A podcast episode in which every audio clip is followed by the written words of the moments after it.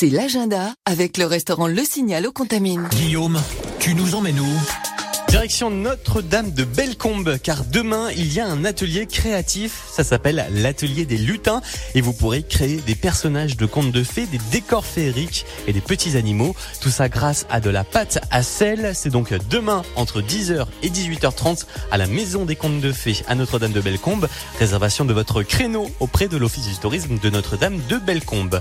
Direction Albertville, car jeudi il y a un match de hockey féminin à la Halle Olympique. Le match de l'équipe de France féminine contre l'équipe suédoise féminine. C'est jeudi à 18h30 à la Halle Olympique d'Albertville.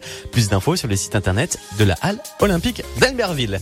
Et puis n'oubliez pas que toute la semaine, il y a l'Ultra Trail du Mont Blanc à Chamonix, un très gros événement avec plusieurs courses très importantes. Si vous êtes en vacances dans la région, je vous conseille d'y aller, d'aller faire un petit tour. C'est quelque chose à voir une fois dans sa vie.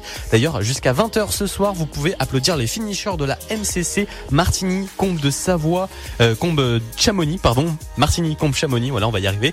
Une course euh, réservée principalement aux bénévoles de l'événement ainsi qu'aux locaux.